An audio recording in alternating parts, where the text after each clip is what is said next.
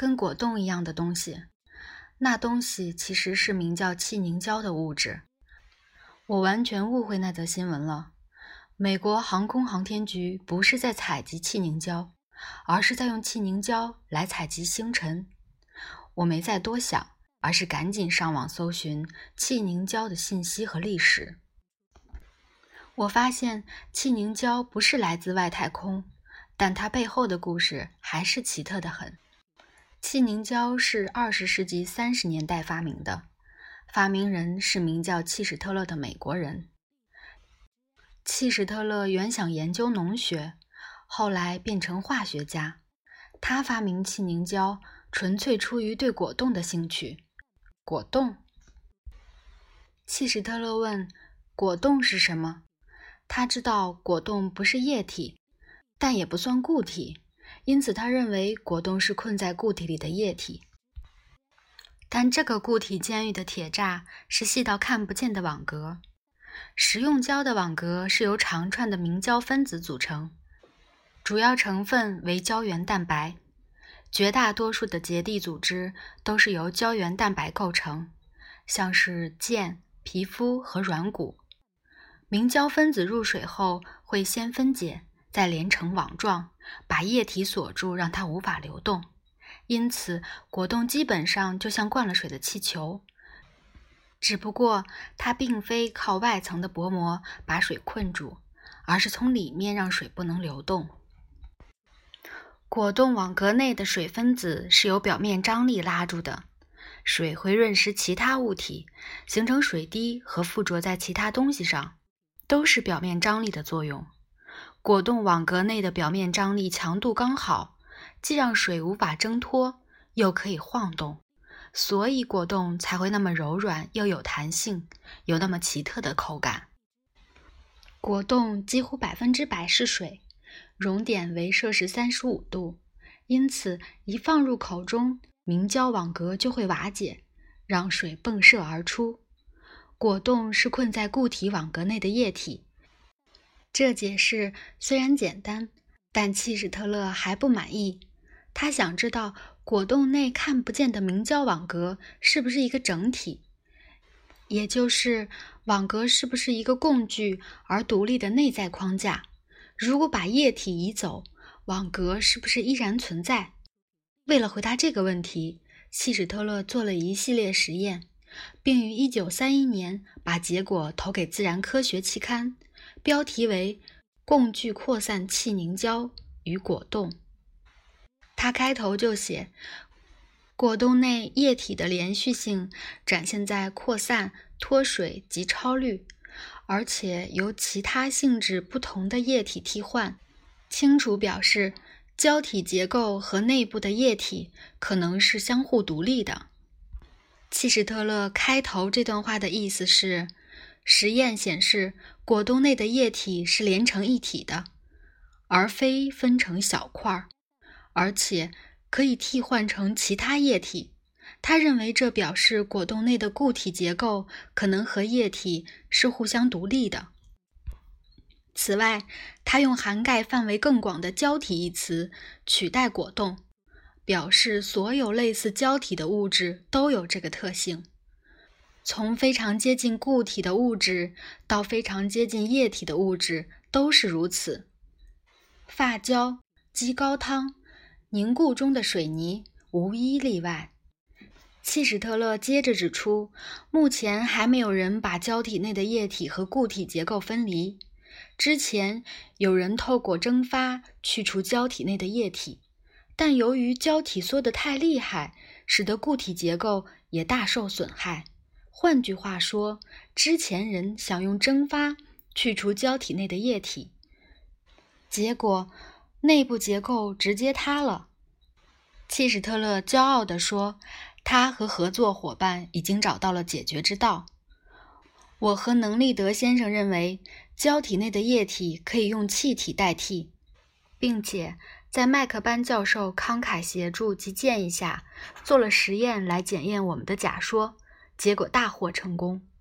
这个做法的高明之处在于保留胶体内的液体，然后用气体去代替，借由气体的压力支撑住固体结构，使它不至于崩塌。不过，契史特勒和能利德首先用液态溶剂，他们用的是酒精来取代水，因为液态溶剂比较好控制。但坏处是它也会蒸发。不过，契史特勒和能利德找到了解决的方法。蒸发一定会导致胶体萎缩，但只要把胶体放到高压釜里，注入该液体，并把温度提高到液体的临界温度之上。压力维持在蒸汽压以上，就能阻止液体蒸发，而胶体也不会因为表面毛细力而收缩。高压釜其实就是能加热的高压槽，釜内只要压力够大，胶体内的液体就算超过沸点也不会蒸发。至于契史特勒提到的毛细力，则来自液体的表面张力。契史特勒认为，当液体因蒸发而流失，原本支撑胶体的毛细力反而把胶体撕裂。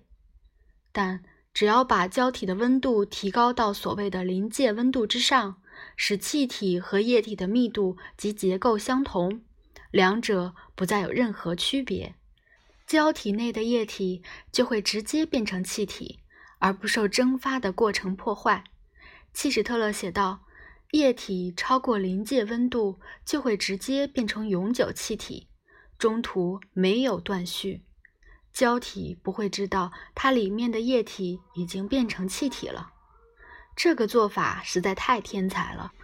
胶体内新形成的气体受制于腹内高压而无法挣脱，使得胶体内的固体结构得以维持。剩下要做的就只是让气体散逸。留下体积不变的共聚气凝胶，直到这时，契史特勒才让气体慢慢散逸，完整保留了胶体内的固体结构，且框架结构完全不变，从而证实了他的假说。那一刻肯定非常令人满意，但契史特勒还不肯罢手。胶体的固体结构非常轻盈脆弱，大部分由空气组成。其实它就是泡沫。契史特勒心想，若胶体不是由明胶构成，而是更坚固的物质，固体结构或许更加强韧。于是他选择了玻璃的主要成分，制造出以二氧化硅为固体结构的胶体。接着，再按照先前的程序去除胶体中的液体，制造出了世界上最轻的固体——二氧化硅气凝胶。那年，我在沙漠实验室中惊鸿一瞥的东西就是它。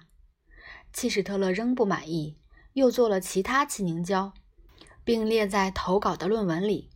我们已经做出了二氧化硅、氧化铝、九石酸镍、氧化锡、明胶、琼脂、三氧化钨、硝化纤维、纤维素和卵白蛋白的气凝胶。而且这些名单似乎还能无限制地扩展下去，没有做不到的理由。契史特勒虽然成功地做出了二氧化硅气凝胶，却还是忍不住做了卵白蛋白，也就是蛋白气凝胶。因此，其他人是用蛋白制作蓬松的煎蛋卷和烤蛋糕，契史特勒则是另起炉灶，用高压釜制作蛋白气凝胶。做出世界上最轻的蛋白霜。二氧化硅气凝胶的外表非常诡异，放在暗色前会呈蓝色，放在浅色前则几乎消失不见。它虽然不像玻璃那么透明，却比玻璃更隐形、更难看见。光穿透玻璃时会微微偏斜，也就是折射。气凝胶的物质含量极少。因此，光穿透时几乎不会偏折。同理，气凝胶表面虽然不会反射光线，而且由于密度极低，所以没有明显的边角，实在不算真正的固体。当然，它确实是固体。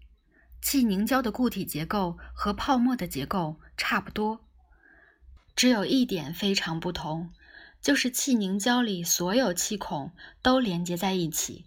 由于气孔极多，二氧化硅气凝胶百分之九十九点八是空气，密度只约略大于空气的三倍，基本上等于没有重量。